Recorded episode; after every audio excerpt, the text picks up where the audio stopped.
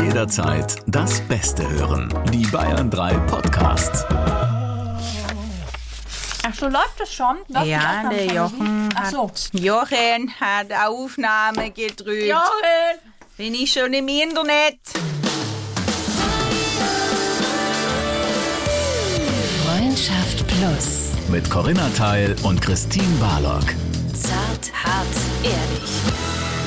Herzlich willkommen. Schön, dass ihr dabei seid in einer neuen Folge von Freundschaft Plus mit Christine Barlock und mir, Corinna Teil. Euer zart, hart, ehrlicher Podcast. Und es ist eine besondere Folge. Es ist so eine Folge, wo ich mir in der Früh überlegt habe, unter der Dusche rasiere ich mir die Beine oder nicht. Ich darf verraten, ich habe sie mir rasiert. Denn wir haben einen ganz besonderen Gast. Der jetzt aufgelegt hat, nachdem du von deinen äh, rasierten Beinen. Okay, diese, diese Reaktion rufe ich tatsächlich öfter hervor mit meinen rasierten Beinen. Ähm, nein, es ist eine ganz besondere Freude und Ehre. Corinna, Ja. du darfst ihn ankündigen. Echt jetzt? Ja. Wir haben Vincent Weiß bei uns im Podcast. Hallo, Vincent, schön, dass du da bist. Schönen guten Tag. Wir Was haben eine lang, Anmoderation. Ja, es hat ein bisschen gebraucht. Ähm, wir haben lange überlegt, über was wir so mit dir sprechen wollen. Und dann haben wir uns gedacht, eigentlich finden wir den Titel von deinem neuen Album richtig schön. Vielleicht irgendwann. Finde ich, trifft auch einen sehr guten Nerv der Generation einfach gerade. Und haben gedacht, das nehmen wir einfach als Thema. Quatschen mit dir über vielleicht irgendwann. Klar, gerne. Was war die erste Inspiration oder das, was dir als allererstes in den Kopf gekommen ist, als du an diesen Titel gedacht hast? Ähm, der Titel war für mich am Anfang nur so ein Platzhalter für das Projekt. Es gab am Anfang noch gar keinen Song, ähm, der so hieß und das Album hatte noch, auch noch keinen Namen und ich habe mir das ganze, ja, das grobe Projekt vor, vor anderthalb Jahren mal so genannt, weil ich immer so ein bisschen rastlos war und ich irgendwann mal ankommen wollte und ich dachte mir, ich kann nicht genau sagen, wann das passiert. Vielleicht passiert es irgendwann, vielleicht auch nicht. Ich hoffe, es passiert, aber da ich nicht weiß, wann, vielleicht irgendwann. Für mich war das so ein ganzes, ja, so das ganze Ankommen-Thema. Wo will ich hin? Wer will ich sein? Mit wem will ich wo sein? Ja. Und Jetzt sitze ich hier in meiner WG in München. In München auch direkt, okay. Gut zu Ja. wissen. Ähm, Nein, aber ich fand es total schön, dein Album zu hören, ehrlich gesagt. Und ich finde, es klingt erwachsener noch mal mehr, wenn ich so sagen darf. Auch sexy, fand ich beim Anhören. Ähm, und besonders finde ich, dass du diese Stimmung extrem gut eingefangen hast. Dieses Vorankommen oder dieses auch manchmal nicht ganz wissen, wie man mit diesem Ruhm umgehen soll. Oder es wirkt auch ein bisschen zerrissen. Kannst du mir gerade noch folgen? Ich selber nicht. Ich habe den, den Faden beim, bei der Frage Ich versuch's, ich versuch's. ähm, Corinna, möchtest du mir vielleicht kurz helfen? Ja, gerne. Und zwar wolltest du sagen, dass er sehr gut schafft, diese Zerrissenheit darzustellen. Und ähm, ich glaube, die Frage, die sie dir stellen wollte, ist, was genau, mit welchem Thema hast du dich da besonders gerieben? Weil man merkt die Zerrissenheit und wenn man zerrissen ist, reibt man sich ja schon auch immer an irgendetwas. Ähm, zum Beispiel an rasierten Beinen von. Nein. Ähm, äh, ähm, ja, bei mir war es ja so ein bisschen, also das ganze Album spiegelt ja so die letzten zwei Jahre von mir wieder und immer nur so Momentaufnahmen, die natürlich mal gut sind und mal schlecht. Gute Tage und schlechte Tage oder gute Phasen und schlechte Phasen. Und ich hatte natürlich auch super schöne Phasen, super tolle Phasen, die ich durchleben darf, aber auch super schlechte Phasen, die das mit sich gezogen hat. Und ich glaube, das ist ja die Zerrissenheit, dass ich denke, einerseits lebe ich den größten Traum, den man, den man sich vorstellen kann wahrscheinlich. Also, dass ich mein Hobby zum Beruf machen darf, dass es alles so erfolgreich ist. Und andererseits habe ich natürlich auch mehr hinter mir gelassen und mehr verloren dadurch, als ich mir jemals hätte vorstellen können. An Freunden, an Partnerschaften, an allem, was so, was man sonst so in den Mitte 20ern oder Anfang 20ern halt sonst gerne äh, bei sich hätte. Habe ich natürlich liegen gelassen, um mich halt auf meine Karriere zu konzentrieren. Und das ist natürlich immer so ein gewisser Grad und Zwiespalt, auf dem man am besten balancieren müsste. Und äh, das Balancieren lerne ich gerade. Wie lernst du das? Also äh, holst du dir da auch Hilfe oder ist das was, was du mit dir selber ausmachst? Ich hatte am Anfang Hilfe, also ähm, bin zur Therapie gegangen, habe da ganz viel drüber gequatscht, über mein, mein, ja, was bei mir alles so passiert ist und in dieser, vor allem in dieser rasanten Geschwindigkeit. Ich sage ja immer, dass ähm, gesundes Wachstum heißt ja nicht umsonst gesundes Wachstum, weil es gesund ist. Und bei mir war das ja eher so ein Raketenstart in meiner Karriere, auch mit dem ganzen äh, Musikerdasein, was bei mir so angefangen hat. Ja. Und da habe ich viel drüber gequatscht, viel drüber gequatscht und jetzt versuche ich gerade so ein bisschen, ähm, ja, nicht ruhiger zu werden. Es klappt auch eigentlich nicht so richtig, weil ich jeden Tag arbeiten will und weil ich nie Termine absage. Ähm, aber ich versuche jetzt mal so ein bisschen so ein, zwei Tage im Monat frei zu machen und zu sagen, da arbeite ich nicht. Oder da, da kümmere ich mich immer um die Familie oder fahre mal zu meinen Freunden. Oder dass man sowas einfach mal mit einbaut und nicht nur jeden Tag die Stadt wechselt. Also man merkt, dass du ein sehr hohes Tempo hast, weil du redest auch sehr, sehr schnell. Ja, ich rede super schnell, immer. Ja. Und ich glaube, kannst du das dann, also ich kenne das zum Beispiel von mir, wenn ich dann mal einen Tag oder zwei Tage plötzlich nichts tun soll, weil ich mir denke, ich muss ja jetzt auch mal langsam machen, aber vorher habe ich das D-Zug-Tempo. Wie schaffst du es denn dann runterzukommen? Mir, mir gelingt es nicht. Ich sitze dann da, bin nervös, weil ich denke, ich muss ja eigentlich irgendwas tun. Ja, so geht's mir auch noch. Also die richtige Lösung habe ich auch noch nicht, weil ich das auch noch nicht kann, dass ich nichts mache. So, alle sagen, man macht doch mal nichts, setz dich mal aufs Sofa. Und dann finde ich das immer so vor mich hingeplempert, immer so ein verschwendeter Tag, weil ich halt eigentlich immer gerne ein bisschen was mache, wenigstens wenn es nur Sport ist oder irgendwie halt Leute treffen, dass man wenigstens mal soziale Kontakte noch ein bisschen pflegt. Also wenn man wieder sich treffen darf oder den schreiben, FaceTime, Ja. was halt gerade so möglich ist. Ähm, nichts machen fällt mir richtig schwer oder gesagt kann ich gar nicht. Meditierst du auch manchmal oder sowas? Äh, habe ich auch ein paar Mal versucht. Also ich habe jetzt alles ausprobiert in der Corona-Phase, was so geht. ähm, Finde ich auch sehr schwer. Also für mich ist Meditieren dann eher Motorradfahren oder, ähm, oder Laufen gehen oder so, wo ich dann ein bisschen Musik hören kann, abschalten kann. Aber dieses auch dieses Stillsitzen und die Gedanken versuchen einzufassen, das ist, ey, da spielt der ganze Kopf so verrückt. Der macht bei mir dann äh, Überschläge. Oh Gott, da bist du mit Corinna voll auf einer Wellenlänge. Ja. Sie läuft und macht so Klangschalen, könnte ich dir noch empfehlen. Das macht Corinna auch ab und zu, so Klangschalen-Ding. Ich äh, bin der phlegmatische Typ. Ich habe mich jetzt wieder gefangen. Ich kann eine ganze Frage und einen ganzen Satz sagen. Das ist, ich freue mich gerade über mich selber. Bist du ein bisschen aufgeregt? Ich war wirklich ein bisschen Ja. aufgeregt, ganz un unverhoffterweise. Ich bin sonst nicht so der nervöse Typ. Ja. Aber okay. Aber ich, heute schon. Ich habe mich wieder. Haha. Also das heißt, du findest Ruhe eher in der Konzentration. Wenn du zum Beispiel Motorrad fährst, musst du dich ja konzentrieren. Wenn du läufst, dann ist es ja auch eine gewisse Konzentration, finde ich, ab einem gewissen Punkt. Ähm, hast du dann irgendwas, das klingt jetzt total bescheuert, aber hast du ein Hobby oder hast du eine Musik oder hast du irgendwas, was dich in diese Konzentration und damit in eine Entspannung bringt? Ähm, ja, also wie du schon gesagt hast, das Motorradfahren und so, das ist irgendwie so, weil ich da nicht abgelenkt werden kann. Und das ist beim Laufen irgendwie auch so oder beim Sport, wenn ich ins Fitnessstudio gehe oder hier zu Hause Sport mache, ähm, findet da nicht so viel Ablenkung statt, als wenn ich irgendwo bin oder irgendwas mache. Wenn ich jetzt irgendwie zu Hause sitze und da ist ein PC und ein Fernseher und sowas, dann f- versuche ich halt immer irgendwelche Sachen zu machen, ähm, die mich dann halt ablenken. Und das ist gerade beim Motorradfahren oder auch beim Autofahren halt nicht so. Ich fahre ja 100.000 Kilometer im Jahr selber, ähm, weil ich da, das sind für mich halt meine vier Wände, wo ich halt, wo mich Ja. keiner anquatscht, da kann ich telefonieren, da kann ich einfach, da kann ich in Ruhe auch mal fünf Stunden durchsägen oder mal gar nichts sagen, mir einen Podcast reinziehen. Das ist für mich so die entspannte Phase des Reisen tatsächlich. Aber nur, wenn ich selber machen darf. Also Zug fahren, ich bin jetzt die letzten Wochen Zug gefahren, das stresst mich richtig doll. Ähm, deswegen fahre ich lieber alles selber und fahre Motorrad und Auto. Wie ist es eigentlich, wenn ich mich jetzt kurz in dich reinversetze? Was ich mir irgendwie sehr schön vorstelle. Dann ähm, merke Zack, ich. rasierte Beine. äh, unrasierte Beine. Oder rasierte Beine. Ich habe nein, ich hab rasierte Beine. Hallo? Aber er hat Oh, nicht ja, aber rasierte ich ja Beine. nicht. Ach so. Ah, dann weißt du aber mal, wie sich das anfühlt. Vielleicht mache ich dir kleine Dreadlocks oder sowas. Aber ähm, dann merke ich ganz schnell, womit ich das größte Problem hatte, ist, glaube ich, die Erwartungshaltung. Also sowohl von Fans, ähm, was du ja auch in einem Song, finde ich, wahnsinnig stark verarbeitest. Aber auch von Freunden, also was du ja auch in deinen Songs erwähnst, ne? dass die auf dich zukommen und sagen, du hast dich verändert. Wie geht man damit um? Also wie bleibt man bei sich? Wie, wie versuchst du dich irgendwie da zu finden? Äh, ja, das war jetzt auch ein Prozess die letzten zwei Jahre, wo ich auch immer noch sage, deswegen auch das Album vielleicht irgendwann, dass ich noch nicht ganz an dem Punkt bin, dass ich sage, dass ich das voll im Griff habe. Ähm, all die Verhaltensmuster, die ich mir antrainiert habe oder all die nicht melden bei Freunden ähm, oder ich möchte es öfter machen, da, das schaffe ich auch noch nicht ganz.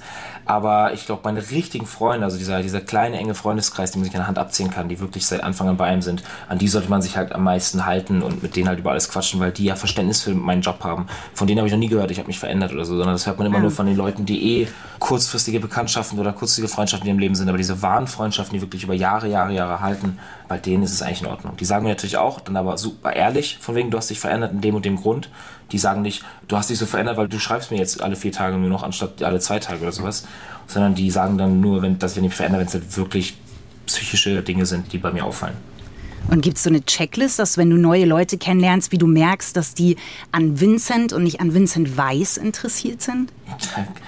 Das wäre geil, wenn es die geben würde. ähm, das ist ja echt voll schwierig, weil, weil ähm, alle oder viele Künstler sagen ja auch irgendwie, mein Kreis ist hier zu und ich will gar nicht mehr neue Eindrücke oder neue Leute reinlassen, weil ich gar nicht mehr schaffe, mich um meine alten Leute zu kümmern. Ja. Ähm, so war das ja, als ich zum Beispiel meinen Vater kennenlernen wollte. Den ich habe ich, halt- bin ich ja einen Tag mal hingefahren, als ich 20 war, weil ich den nicht kenne. Und dann dachte ich mir auch so, ich kann's, ich schaff's nicht mal, mich um meine eigene Familie zu kümmern, um meine, die, die aufgewachsen meine Großeltern, meine Mama, meine Schwester. Wie soll ich jetzt noch anfangen, mich um einen wildfremden Mann zu kümmern? Plus nochmal Familie, plus nochmal neue Kreise, die man bezieht. Und da bin ich halt einfach gerade so ein bisschen, ja, raus. Also ich bin echt, was voll schade ist, man, dass man sich so verschließt für neue, neue Freundschaften, neue Leute, die man kennenlernen möchte, weil man einfach denkt, ich pack's ja nicht mal meine alten, mich um die zu kümmern. Aber dann ist es doch genau der Ansatz eigentlich, weil ich glaube, dass du erst, wenn du wirklich irgendwie bei dir angekommen bist und wenn du, wenn du Frieden hast mit deinem innersten Kreis und deinem innersten Kern, dass du dann auch offen sein kannst für andere Menschen, zum Beispiel für deinen Vater. Ja, also ich, ich glaube, dass du erst dann auch jemanden an dich ranlassen kannst, weil vorher schützt du dich ja. Du versuchst ja erst alles zu jonglieren und zu handeln und da brauchst du ja auch eine, eine Schutzmauer, sonst geht's ja nicht. Ja, ist halt voll schwierig, wenn man, wenn man sagen kann, wann kommt man bei sich komplett an oder wann ist man bei sich komplett im Rein. Also ich könnte das von mir nicht sagen. Ich glaube, dass das eine Reise ist. Ich glaube, dass das nie wirklich, ich glaube, es gibt diesen Punkt nicht. Ähm, weil ich glaube, du kommst vielleicht immer wieder mal an so einen Punkt für eine Zeit und dann verändert sich ja wieder etwas. Das heißt, du musst dich eigentlich permanent mitverändern. Deswegen, ich finde, es gibt ja diesen Spruch zum Geburtstag, bleib wie du bist. Wo ich mir denke, äh, hoffentlich nicht, weil ich möchte mich schon mitverändern können. Ich möchte schon wachsen. Ich möchte schon erfahren. Ich möchte nicht so bleiben, wie ich jetzt bin. Und es gibt einen Song auf deinem Album, Wie es mal war, heißt der. Da merkt man einfach, dass, dass du dir, naja, eine alte Zeit schon auch zurückwünscht. Und ich glaube, das Leben ist sehr schnelllebig geworden. Ständig verändert sich wieder irgendetwas. Wie gehst du mit Veränderungen um? Weil ich finde das immer super schwierig. Ich gehe erstmal in eine Ablehnung ganz oft, merke ich zum Beispiel. Wie ist es bei dir? Ähm, ja, also ich finde auch, also gerade wie du schon gesagt hast, dass Veränderung bei mir eigentlich was voll Positives ist, nur die Leute das als negatives Wort benutzen. Wenn mir Leute sagen, die, die mit denen ich in der Schule war oder die ich mit Anfang 20 gut gekannt habe, die jetzt sagen, ey, du hast dich so verändert. Ich so, ja, natürlich, zum Glück habe ich Ja. mich in meinen 20ern, wo sich der Mensch am meisten verändert, habe ich mich verändert und bin gewachsen. Und bin ich wie einige von euch noch in den Anfang 20ern stecken geblieben und mache das gleiche wie vor sechs Jahren und, und benehme mich noch genauso. Also zum Glück bin ich gewachsen und erwachsener geworden und habe mich verändert. Ähm, ich nutze es eigentlich mal so als, ja, ist fast schon ein Kompliment, als dass man das nutzen könnte, dass man sagt, man hat sich verändert, solange es zum Guten ist. Ne? Wenn man sich zum Schlechten verändert, ist natürlich blöd, aber ähm, positive Weiterentwicklung, Veränderung ist ja was, äh, wie der Name schon sagt, was Positives. Ähm, was soll ich jetzt sagen? Was war die Kernfrage auf die Antwort? Äh, nee, ich wollte dir tatsächlich gerade auch reingrätschen, weil ich glaube, es ist auch. Ähm, nee, jetzt habe ich die Frage vergessen. Was ist denn heute los? Willkommen in meinem Leben. Ich habe dich gefragt, wie du mit Veränderungen umgehst. Das war die Kernfrage. Jetzt weiß ich. Ah, okay. Ähm, ja, also ich nehme die eigentlich immer sehr positiv an. Also ich, wie gesagt, ich möchte mich ja verändern. Ich möchte wachsen. Ich möchte aus jeder Situation, die ich in meinem Leben habe, lernen. Auch aus den Negativen. Aus jedem Tag irgendwie erwachsener werden, reifer werden. Und ähm, ich freue mich immer auf Veränderung. Du hast gesagt, sich zum Positiven verändern, aber wer bewertet das? Also wer, weißt du, wenn du dich veränderst, dann ist es für den einen immer scheiße und für den anderen ist es aber okay. Also wie meinst du zum Positiven? Für wen? Für einen selber immer. Man sollte immer von sich selber ausgehen und die Veränderung für sich selber so ähm, annehmen, wie sie halt gerade kommt und daraus was Positives schlagen. Ich verändere mich ja nicht für andere Leute oder ich mache ja nicht Dinge für andere Leute, sondern ich will mich ja verändern und wachsen, weil ich selber wachsen möchte und entweder finden, dass die anderen meine Mitmenschen gut oder halt äh, nicht. Und dann können sie mir es gerne sagen. Aber die Veränderung, die ich mache, die mache ich für mich, nicht für andere. Der letzte Song auf deinem Album heißt wie dein Album selbst und da singst du von der besten Version von dir selbst. Hast du ein Bild, wie die aussehen könnte? Also weil, so ungefähr? Also ich meine, ne, wir reden gerade darüber, dass es keinen Status quo gibt, wo man irgendwann mal ankommt. Aber eine Vision, ein Bild davon zu haben, wie die beste Version von einem selbst aussieht und das Leben, das man dann führen darf? Ja, das ist ähm, echt ein ganz weiter, großer, dehnbarer Begriff wahrscheinlich. Aber ähm, bei mir, ich habe das in, dem Song so geschrieben, weil ich halt noch so viele Verhaltensmuster habe, wie zum Beispiel Dinge vor mir herschieben, die nicht angehen, konfliktscheu sein, ähm, sich bei den Freunden, bei der Familie zu wenig zu melden. Ich bin weniger empathisch als früher, wenn ich in den Raum reingehe, weil ich mittlerweile halt so viel Abstand oder mir so eine Mauer baue als vorher. Vorher bin ich immer offen in den Raum reingegangen, habe immer mit allen gequatscht und war halt ein sehr offener Typ und das hat sich so ein bisschen auch ins Negative verändert. Das war eine negative Veränderung. Und das würde ich gerne, zum Beispiel, die ganzen Verhaltensmuster würde ich gerne ablegen oder die ein bisschen verändern, dass es wieder ein bisschen mehr in die offenere, empathische Richtung geht, in die zuverlässigere, äh, mehr melden können, mehr Zeit für sich selber nehmen. Also es gibt halt viele Verhaltensmuster, die ich ablegen möchte, an denen ich noch arbeiten möchte, um halt eine bessere Version von der zu sein, die ich jetzt gerade bin, aber halt auch wieder für mich. Also die ich einfach an mir blöd finde, die ich an mir ändern möchte, aber für mich selber, damit ich damit besser klarkomme. Ich finde es bei dem Albumtitel habe ich komischerweise das erste, was bei mir so aufgeploppt ist, waren Narben. Also mit Narben meine ich jetzt nicht, äh, dass ich mal Skateboard ausprobiert habe und dann festgestellt habe, ich kann es nicht, sondern so wirklich ähm, Einschnitte im Leben, von denen ich immer hoffe, dass sie irgendwann mal heilen. Bist du jemand, der sagt, du hoffst, dass sie ganz weggehen oder willst du eigentlich, dass sie ein Teil von dir werden und zu einer positiven Veränderung beitragen? Ja, wahrscheinlich ist das zweite die schönere Lösung, ähm, wie man es wahrscheinlich schafft. Aber ich, ich bin so mit Narben, mit alten Narben immer total pragmatisch umgegangen, weil ich einfach alles so super gut verdrängen und wegschieben kann. Ich denke an sowas meistens gar nicht mehr. Also ich habe, ich würde von mir sagen, ich habe gar nicht so tiefe Einschnitte und Narben. Es gibt eine, eine, eine Lebensansicht, die würde sagen, dann hast du dich nicht hart genug reingeschmissen quasi bisher. Also du bist den Konflikten dann, wie du selber gerade zugegeben hast, konfliktscheu, dem bist du dann so ein bisschen ausgewichen. Ja, oder vielleicht heilt es bei mir einfach schneller, indem ich es halt einfach schneller abhake und dann bei mir halt auch aussortiere aus meinem. Okay, na gut. Ich glaube, ich, glaube, ich, ich, glaube, ich trage eher die Narben nicht so lange mit mir rum, sondern ich bin dann eher jemand, der es sehr schnell, ja, ähm, zunäht, äh, Pflaster drüber, zutätowiert und dann. Weitermachen. ja. Es ist ein bisschen, wenn man sich jetzt so ein Tourleben vorstellt, ne? Ist es, weil du gesagt hast, du hast so einen engen Kreis, sind das die Leute, mit denen du dich bewusst umgibst, dann auch auf Tour? Oder ich, ich habe immer ein sehr einsames Bild. Ich sehe immer so, am Abend jubeln einen so die Massenzouren, am Ende sitzt man abends alleine im, im Hotelzimmer. Ist es bei dir auch so oder umgibst du dich dann oder hast du Angst vor der Stille, die dann eintreten kann? Ähm, nee, mittlerweile bei der letzten Tour hat es super gut funktioniert, weil ähm, wir haben ja immer einen Tourbus, mit dem wir von Stadt zu Stadt fahren. Und ähm, es gibt natürlich so einen Grundkern in meiner Band und meinem Team, mit dem ich seit Anfang an, seit dem ersten Konzert zusammenarbeite. Meine Band, mein Tontechniker, mein Lichttechniker, das sind alles die gleichen, mit denen ich halt auch die kleinen Konzerte gestartet habe. Und jetzt natürlich große oder viele Mitarbeiter dazugekommen. Bei der letzten Tour waren wir 55 Leute, die in den Bussen saßen. Und mein Bus war dann quasi so der, das klingt voll blöd, aber der Kernteambus, der Bus, mit dem ich halt seit fünf Jahren kenne, meine Band und mein enger Technikerkreis. Und äh, mit denen sitzen wir natürlich abends noch im Bus zusammen und ähm, kann da runterkommen mit denen zusammen und dann gehe ich halt in meine Kajüte und gehe da schlafen. Aber klar, wenn man Off-Days hat und man landet in irgendeiner Stadt, wo man ein Hotelzimmer hat, ist man natürlich alleine. Da ähm, bin ich natürlich in einer fremden Stadt, kein Zugriff auf Freunde oder auf äh, Bekannte.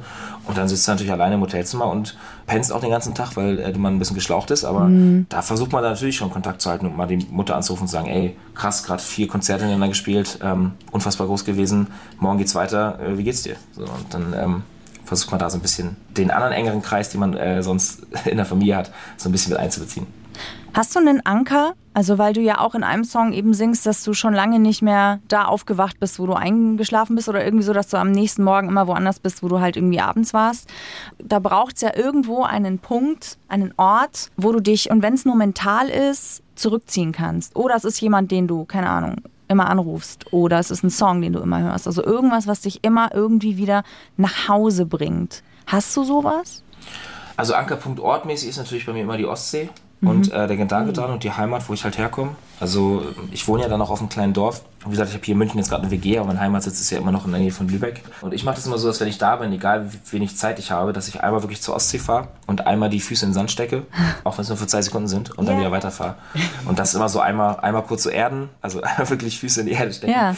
ähm, und dann wieder zurück. Und Sonst habe ich noch keine Methode, dass ich irgendwo in der Stadt denke, jetzt müsste ich mich erden. Aber ich finde es auch mittlerweile so normal in meinem Leben, dass ich von Stadt zu Stadt reise, dass ich das eigentlich gar nicht brauche, weil ich denke, okay, nach zwei Wochen, die ich jetzt getaktet jeden Tag Stadt wechsle, ab dann kann wieder Erdung stattfinden, weil ich dann wieder einmal nach Hause fahre. Mhm. Also ich brauche die tägliche Erdung, glaube ich, nicht mhm. wirklich. Ähm, aber ja, manchmal ist es schon verrückt. Also ich habe jetzt letzte Woche, wenn mich jemand fragt, wo ich letzte Woche war, müsste ich in den Kalender gucken, weil ich einfach, weiß nicht, Düsseldorf, Mainz, Lübeck, Hamburg, Köln, äh, Berlin, München halt in fünf Tagen halt abfahre. Krass. Krass. Ja. Und auch noch selber wahrscheinlich, ne, wie du vorhin gesagt hast. Ja, letzte Woche bin ich das erste Mal Zug gefahren. Ach ja, okay, aber in der Regel fährst du selber. In der Regel fahre ich das alles selber, ja. Wahnsinn. Krass. Also ich bin früher auch sehr viel Auto gefahren. Das war jobbedingt. Da bin ich in der Woche 2000 Kilometer gefahren. Ähm, mich hat das echt geschlaucht. Also du hast Glück, dass dir das so gut tut, das Autofahren weil ja. das wäre sonst eine, eine, Belastung natürlich noch on top. Wenn ich dich jetzt so erlebe, hier so im Gespräch, und wie gesagt, wir haben dein Album ja jetzt echt auch wirklich sehr aufmerksam durchgehört, dann habe ich den Eindruck, dass du auch einen so hohen Anspruch an dich selber hast. Und zwar natürlich jetzt nicht, was deine Arbeit anbelangt, sondern was dein soziales Verhalten, also dich als, als Mensch im Zwischenmenschlichen anbelangt. Ich muss immer wieder an diesen einen Satz denken, den du jetzt vorhin gesagt hast, dass du früher in den Raum reingegangen bist und warst total offen und warst irgendwie einfach da und heute, wenn du reingehst, bist, dann ziehst du so eine Mauer um dich rum. Ich weiß nicht, ob das nicht irgendwie auch ein erhöhter Anspruch an dich ist, dass du immer noch offen in den Raum gehst, weil jemand, der so äh, feinfühlig ist wie du, der muss sich ja irgendwo auch abgrenzen. Gerade wenn du in der Öffentlichkeit stehst und ja immer alle denken, oh, da ist Vincent Weiss und ich sehe ihn und er muss ja für mich zugänglich sein, weil er ist ja eine öffentliche Person. Ähm, also finde ich dieses Abgrenzen total wichtig. Ich finde nicht, dass das eine negative Veränderung ist, wie du gesagt hast, sondern ich finde, dass das ein eine sehr wichtige Veränderung ist, damit du in irgendeiner Weise gesund bleibst. Weißt du, was ich meine? Weiß nicht, ob du da nicht zu streng bist. Ähm, ja, schon. Ich vermisse es halt nur, dass man halt früher, wie gesagt, ich bin halt in den Raum reingegangen und ähm, alles war auf Augenhöhe. Ich konnte einfach fremden Menschen mit denen ins Gespräch kommen, mit denen ganz normal quatschen. Und mittlerweile, wenn ich irgendwo in den Raum komme, ähm, sehen mich die Menschen nicht auf Augenhöhe, sondern ich werde immer auf so ein, ich werde immer auf so einen Thron gesetzt und auf, zu mir schauen immer herab. Und wenn ich in den Raum komme, dann immer so, oh Gott, guck mal, da ist Vincent Weiss, der Sänger Vincent Weiss, nicht der Typ Vincent Ja. Weiss, als der ich sonst mal in den Raum komme, das ist der Sänger und der ist berühmt und lass mal dahin, lass mal nach einem Foto fragen und alles, es wird dann so, alles wird nur so runtergespielt auf dieses, der Sänger Vincent Weiss und ähm, den muss man jetzt ja irgendwie anders behandeln und auf Händen tragen und äh, kann ich deinen Koffer tragen, kann ich den Kaffee bringen, kann ich dies machen, kann ich alles alleine, konnte ich früher auch, äh, kann ich immer noch, ich brauche das nicht, ich möchte keine, ich möchte nicht mit Wattestäbchen, Stäbchen, äh, Wattestäbchen, mit Samt, Samthandschuhen angefasst werden, ähm, sondern wie ein ganz normaler Mensch behandelt werden. Und das fehlt mir mittlerweile immer so ein bisschen. Und deswegen baue ich auch diese Mauer, weil mich halt die Leute draußen, die mich nicht kennen, nicht auf Augenhöhe betrachten, sondern mich auf irgendeinen Thron stellen, auf dem ich nicht sein möchte. Sondern ich möchte einfach ein normaler Typ sein im Raum, normal mit Menschen kommunizieren können. Und nicht immer nur als, oh Gott, und ich bin so aufgeregt, wenn ich mit dir spreche und du machst mich ganz nervös und so. Das möchte ich halt nicht. Warum, warum ist das so? Ich komme irgendwo rein und ein normales Gespräch findet kaum mehr statt, weil auf einmal ich warum auch immer, weil nur wegen meinem Beruf oder weil ich im Fernsehen bin, ähm, dass Leute dann nervös werden und mich anders behandeln. Und Das ist halt das Nervige, warum ich dann noch irgendwann diese Mauer aufbaue und nicht mehr so offen auf die Leute zugehe, weil ich weiß, dass es findet kein Gespräch auf Augenhöhe leider statt. Ja, und vor allen Dingen du nicht gesehen wirst und dadurch ja so eine komische Erwartungshaltung entsteht. Das war lustig, weil ich habe erst letztens ein Interview mit Daniel Radcliffe gesehen, der äh, ja Harry Potter ganz lange gespielt hat. Und er hat genau das gleiche gesagt, gesagt. Er wollte so mega freundlich die ganze Zeit sein, weil er diesen Erwartungshaltung, das was die Leute halt auch gedacht haben, was passieren wird, wenn sie auf ihn treffen, immer total entsprechen wollte. Und der hat dann auch gesagt, dass er länger in äh, Therapie gegangen ist, weil er das, der wusste irgendwann selber gar nicht mehr, wer er ist, weil er, weil er nur noch diesen Anforderungen immer entsprochen hat. Und das finde ich auch krass. Ja, ich finde es immer so, so äh, verrückt, wenn man darüber spricht und Leute, die nicht in der Situation sind, das dann so schwer nachvollziehen können, weil dann einmal sagen, ja, also ich höre das ja wirklich ganz oft, ne, komm, jetzt beruhig dich mal, hör mal auf so zu reden, so schlimm kann es schon nicht sein, ne, weil dann ja immer wieder darauf gesagt wird, du hast ja alles, ähm, Naja, und Ja, dass du es freiwillig, du, so und so, du ne? willst das ja quasi auch. ja, also Ja. Äh, Arbeit und Erfolg ja, aber den, den Rest äh, nicht unbedingt. Geht das eine ohne das andere?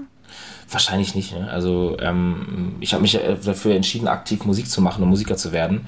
Ich wusste natürlich auch nicht, was, was es heißt, irgendwie äh, bekannt zu sein. Ich meine, erfolgreich sein ist ja schön, ähm, aber erfolgreich in der Öffentlichkeit ist ja noch was ganz anderes. Weil ich hätte auch gerne hinter der Kamera stehen können. Ich wollte nie ähm, der Typ sein, der im Mittelpunkt steht oder vor der Kamera. Ich hätte auch gerne ich, so erfolgreich wie ich jetzt mache Musik gemacht, aber als Songwriter oder als Producer oder irgendwie oder als Marshmallow oder Crow mit einer Maske auf. Ähm, wobei wahrscheinlich die Visage schon ein bisschen geholfen hat. Naja, aber ich würde jetzt nicht sagen, dass es, du ein Radiogesicht hast, ne?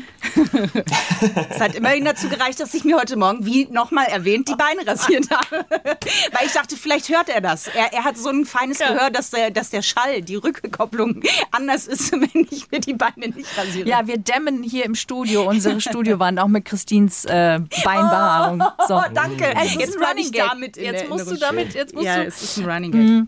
Nee, ich glaube, was normal ist, ist, und deswegen, weil du sagst, du kriegst da wenig Verständnis für Leute, die nicht in der Situation sind. Ja, klar, jemand, der nicht in der Situation ist, wie soll er das Verständnis haben? Aber ich glaube, es ist klar, wenn, vielleicht kann man es irgendwie so erklären für Menschen, die halt nicht in der Situation sind, wenn mein Selbstbild und das Fremdbild, wenn die auseinanderklaffen, dann bin ich wie so ein Ping-Pong-Ball, der dazwischen ja immer irgendwie versucht, das eine und das andere zu vereinbaren. Und ich glaube, ich glaube, dass das natürlich eine Aufgabe ist, die eigentlich nicht geht. Also, dass es nur funktioniert, wenn du wirklich Zeiten hast mit dir, Füße in den Sand stecken. Ähm, und je öfter du die hast, glaube ich, desto mehr kannst du von innen nach außen gehen und bist dann auch weniger angreifbar. Und zwar nicht, weil du eine Mauer brauchst, sondern weil du in dir gefestigt bist. Ja, ja, total.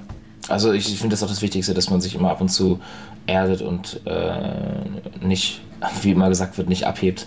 Das passiert ja vielen Künstlern, die irgendwie dann so einen kleinen Höhenflug bekommen und sich dann wirklich zum Negativen verändern. Ja. und wirklich denken, weil halt man den ganzen Tag gesagt bekommt, du bist der Größte, du bist ein Star, du bist äh, so toll, du bist so erfolgreich, du siehst so gut aus und die ganzen Worte, die einem so im Mund geschmiert werden, dass sie sich das dann doch dann zu oft zu Herzen nehmen. Wenn man nicht mal nach Hause fährt zur Mutti, die sagt, ist nicht so, Ja, ist nicht so. ist nicht so, Junge. Ja, das glaube ich, aber das ist ja die Person, die einen wirklich bedingungslos äh, liebt und einen da immer wieder so ein bisschen in die richtige Richtung stupst. Ja, das stimmt. Ja, und einen auch spiegelt. Ne? Ja. Sie spiegelt einen halt auch so, wie man ist. Und das ist, glaube ich, auch das, was man braucht. Jemanden, der einen kennt und der einem da eine Orientierung gibt.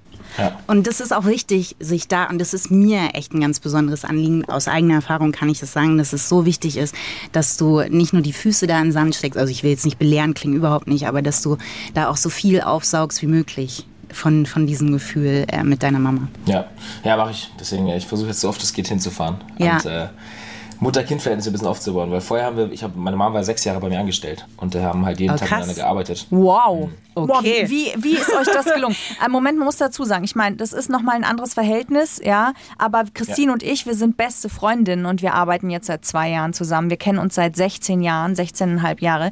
Und das ist schon mit jemandem, der einem so nahe steht, zu arbeiten, das ist äh, wow. Tricky. Ja. Habt ihr Ja, euch nie schon- in die Haare gekriegt? Und wenn ja, was habt ihr, habt ihr das wieder geregelt? Ich frage für eine Freundin. Äh, doch haben wir, naja, im Endeffekt ist es dazu gekommen, dass wir uns beruflich getrennt haben, aber ähm, Oh. weil es halt, weil es halt ein bisschen zu, zu eng wurde. Oder eher gesagt, weil halt dieses Mutter-Kind-Verhältnis halt so gefehlt hat. Wir waren halt irgendwann nur noch Arbeitskollegen quasi oder ähm, bin nach Hause gekommen, es ging nur um die Arbeit, wir haben bis nachts im, Bu- im Büro gesessen. Ich war alle, jeden Monat mal zwei Tage zu Hause und den bin ich morgens um sieben mit ihr ins Büro gegangen und das haben wir abends um elf verlassen und da haben wir nächsten Tag genauso weitergemacht. Wir haben nicht darüber gesprochen, wie geht's einem, was macht man, ähm, was passiert bei dir zu Hause, wie geht's dir privat und sowas. Das ist alles weggeblieben und wir haben halt nur noch ähm, gearbeitet. Und das haben wir dann irgendwann beendet, dass wir jetzt wieder nur noch Mama und Kind sind. Ähm, ich ihre Arbeit, oh Gott, das klingt voll blöd, ersetzt habe. Aber ich hätte sie gerne wieder zurück im Team. Zumindest für einige Aufgaben. Ja, die einfach, okay. Die einfach, die einfach gut gemacht werden können von ihr. Vielleicht findet ihr ja einen Mittelweg, sodass ihr äh, trotzdem eben noch, auch Christine und ich müssen aufpassen, dass wir nicht immer nur noch über die Arbeit Über reden. die Arbeit, ja, genau. Dass wir Ja. auch noch so ganz normale Mädelsthemen äh, quasi abgrasen. Ja. Ja, das habe ich meiner Mama zum Glück auch noch, ne? Dass wir, also jetzt, jetzt zumindest wieder, ne? Dass sie nach Hause kommen und wir irgendwie, keine abends trinke ich mit ihren Whisky und wir quatschen über äh, Sexgeschichten, über alles Mögliche, was einem halt so bewegt hat. Also meine Mama ist da eher so eine gute Freundin für mich, mit der ich Oh, auch in München cool. schon im Stripclub war und so alles. Also Wow. ähm, ganz, ganz, das ist echt ein ganz schönes Verhältnis mit ihr und auch auf Partys und so, wenn ich mit meinen, meinen Freunden irgendwo bin, fragen die mir, hey, kommt deine Mom heute auch und so, weil die so, so ein bisschen wie bei American Pie, da gab es äh, Stiflers Mom. Das Ja. ist meine Mom. Ich wollte gerade sagen, es ist genau Stiflers und das kam mir so Bei mir auch. Meine Bringen, deine Bringen, deine Deine Bringen, Bringen, meine Bringen. Okay. Das ist meine Mom. ja, aber das war echt, also mit der zu arbeiten war, war unfassbar cool und die ist äh, die tollste Mitarbeiterin, die man sich vorstellen kann und deswegen will ich das irgendwie da haben. Aber es ging halt zu eng ins Private. Die wusste halt alles von mir. Ne? Die hatte meine Kreditkartenabrechnung, meinen Terminkalender, die wusste, die hat dann auf der Abrechnung gesehen, okay, er hat sich um 22 Uhr bei McDonalds einen Burger gekauft, ist dann um 22.02 Uhr mit dem Taxi in die, in die Straße gefahren. Da hat er, Okay. und dann ging es halt, und das ging, hat halt irgendwann negative Züge so mit Klar. sich gebracht. Klar, wenn die Mutti äh, NSA-Daten abchecken kann, dann wird's nicht mehr, dann wird's schwierig. Genau. das verstehe ich. Lieber Vincent, wir sind jetzt voll über der Zeit. Hey, mega cool, dass du dir die Zeit genommen hast. Wir hatten kurz noch an einen Abschiedsschmankerl gedacht. Es gibt ein Spiel, das wir geklaut haben vom BBC Radio One und das nennt sich Come on, tell us your unpopular opinion, something up till now that you've been scared to say. So, ähm, das war nervöser, als ich dachte. Ähm, und zwar geht es darum, dass es eine ganz unpopuläre Meinung gibt und du musst deine Meinung dazu sagen. Okay. Habe, ich finde, das habe ich kurz und Ja, gut erklärt. sehr. Also, Ja. meine unpopuläre Meinung ist, Ghosting ist die netteste Art, Schluss zu machen. Boah. Krass. Einfach mal, ob es meine persönliche ist oder nicht, lasse ich mal offen. Ja. Äh, hast du gesagt, die netteste Art? Ja. Ja. Okay, ich habe, ähm, ich erzähle vom Freund, ich habe äh, die Erfahrung gemacht, äh, ein Freund von mir die Erfahrung gemacht, dass es nicht so gut ankommt. Also ich habe das früher auch gemacht, weil ich ja immer dieses, wie gesagt, konfliktscheu bin und ähm, ich dann auch sehr oft in diese Ghosting, oder ich dann der Typ bin, der ghostet. Und ähm, danach auch schon einige Gespräche geführt habe, wo äh, gesagt worden ist, dass es eher das Schlimmste ist, was man machen kann, weil man einfach so vor ungeklärten Ereignissen steht oder einfach nicht oder nicht weiß, woran man ist oder was man gemacht hat. Und dann steht man und fragt sich die ganze Zeit, warum, was ist der Grund, warum man jetzt geghostet wird Ja. oder jemand halt irgendwie Schluss macht, dann ähm, äh, ist es doch eigentlich eher gerechter und auch schöner zu wissen, warum, woran es liegt oder, oder halt einfach au- ge- ausgesprochen eine Situation ist, anstatt dass was unausgesprochen ist wo, und man dann nicht mehr rankommt, man nicht mehr nachfragen kann und man einfach vor, ja, vor unveränderte Tatsachen gestellt wird ähm, und geghostet wird. Also ich glaube eher, dass es das Schlimmste ist, die schlimmste Arschloch zu machen. Ich hab's glaube- schon ab und zu angewendet und das tut mir sehr leid. Ich glaube auch, dass für den, der ghostet, es besser ist, irgendwie zu sagen, was ist und fertig, weil sonst hast du immer so einen Schatten, den du so mitziehen musst. Weil irgendwo hat man ja doch ein Gewissen. Man legt dann so Akten ab wie Ghosten und dann ist irgendwann der Aktenordner aber auch voll. Ähm, Vincent, wir machen jetzt hier wirklich eine Abmoderation. Wir würden super gerne noch weiter quatschen. Es war sehr, sehr, sehr cool Ja. mit dir. Uns hat es auf jeden Fall sehr Klar. viel Spaß gemacht. Danke für deine Zeit und von Herzen ganz viel Erdung und ganz viel Freude bei dem, was du tust. Und Sand. Ja, Dankeschön. Dankeschön. Ganz viel Sand, ja. Das stecke ich am Wochenende wieder zwischen meine Zähne. Juhu. Juhu. Vielen, vielen Dank. Mach's gut. Gerne. Danke für die Dankeschön. Zeit. Bis zum nächsten Mal. Danke für deine Zeit. Ciao. Ciao, ciao. Freundschaft Plus. Mit Corinna Teil und Christine Barlock. Immer sonntags von 8 bis Mitternacht in Bayern 3. Noch mehr Bayern 3 Podcasts auf bayern3.de und überall, wo es Podcasts gibt.